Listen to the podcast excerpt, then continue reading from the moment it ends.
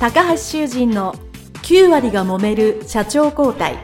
2代目社長のための事業承継の極意。この番組は2代目社長専門経営コンサルタント高橋修人が経営に悩んでいる2代目社長やこれから社長になる後継者に向けて経営力を伸ばし会社を引っ張れるリーダーシップを身につけるための番組です。これまで数百社をコンサルティングした実績から2代目社長ならではの悩みを知りその解決のための独自理論によって2代目社長もまた従業員も幸せに仕事ができることを目指した内容です。皆さんこんにちは。事業承継コンサルタントの高橋修人です。本日は光志向株式会社坂下社長の解説の回でございます。前編後編お気になった方も、これから聞かれる方もですね、ポイントをお聞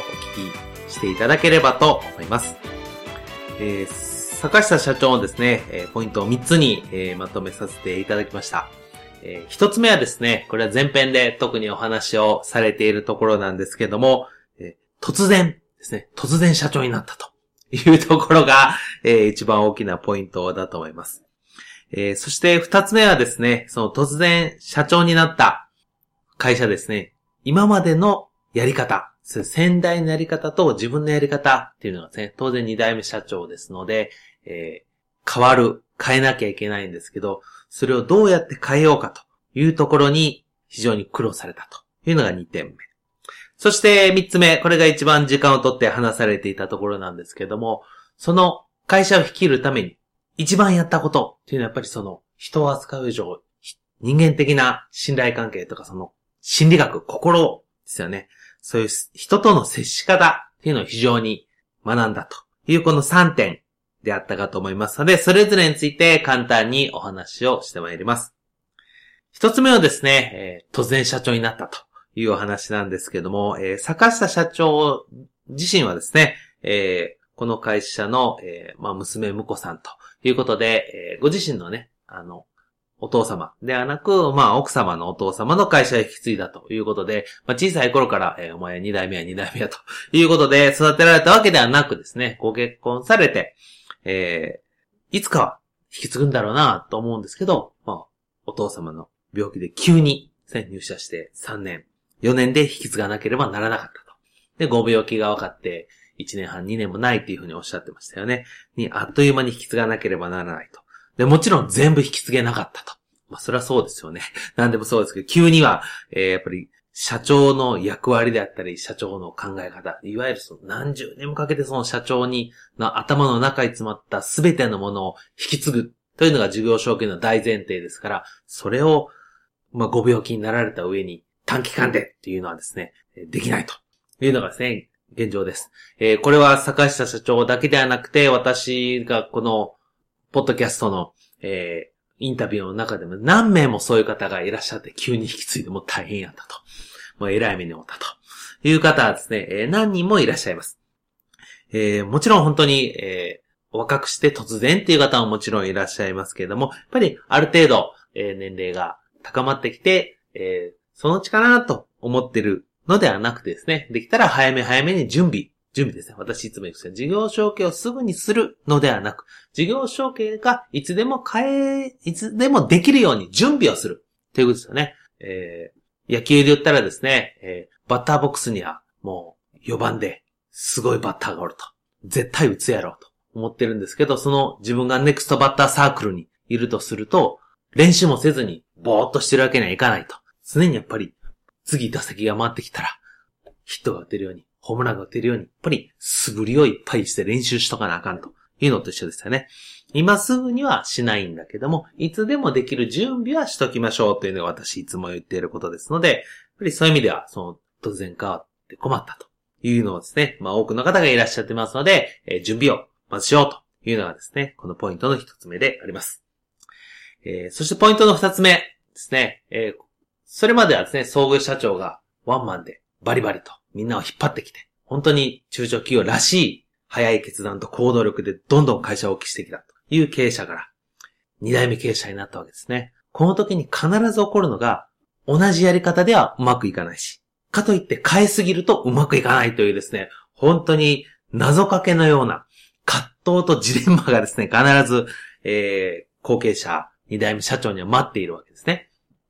で、そもそもトップダウンがうまくいくのは、やっぱりそれ、実力と信頼関係とカリスマがあってからこそなわけですよ。じゃあ、それから二代目社長、後継社長、要は新人社長になったら、同じことを言ってみんながついてくるかというと残念ながらついてこないんですよね。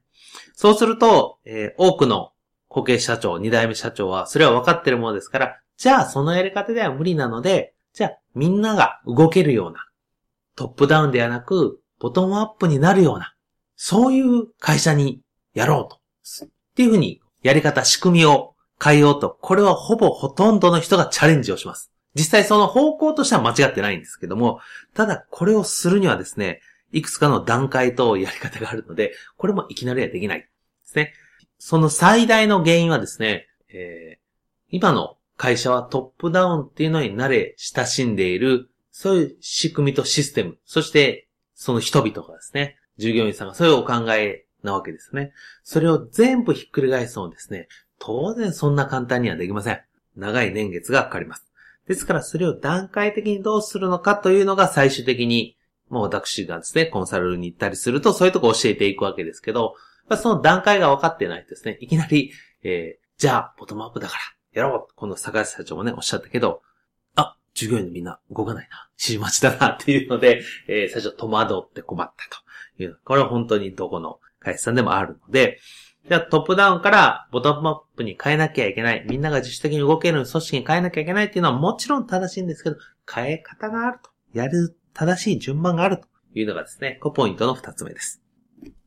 そして最後ですね、ポイントの三つ目なんですけども、えー、この坂下社長はですね、その、これはさっきの動いてもらうというところに仕組みを作るというところにつながってきますけど、やっぱり従業員さんや働いてる皆さん、まあ当然顧客や取引先さんもそうですけど、そういう皆さんの心理ですね、考え方、そういうことをやっぱりしっかり分かって、信頼関係を築かないと何事もうまくいかない。っていうのに気が、気がつかれてですね、そういうのすごく学びに行かれたということですよね。えー、後継社長になるとですね、当然仕事、すごく大切。やらなきゃいけないんですけど、当然自分がレベルアップしなければ、その今の問題っていうのは解決しないんですね。それは社内の中にもある、社内に答えのヒントがあるっていう場合もありますし、社外で新しい知識、理論、方法、もしくは専門家の助けなどを借りて解決できる問題も多々あるわけです。ベテランの社長から新人社長になるわけですから、当然知らない知識、経験があるのは当たり前です。それを分かった上で、じゃあ何を学べばいいかな？何を必要とするかな？ということで、学びに行かれたというのはですね、本当に素晴らしいポイントだと思います。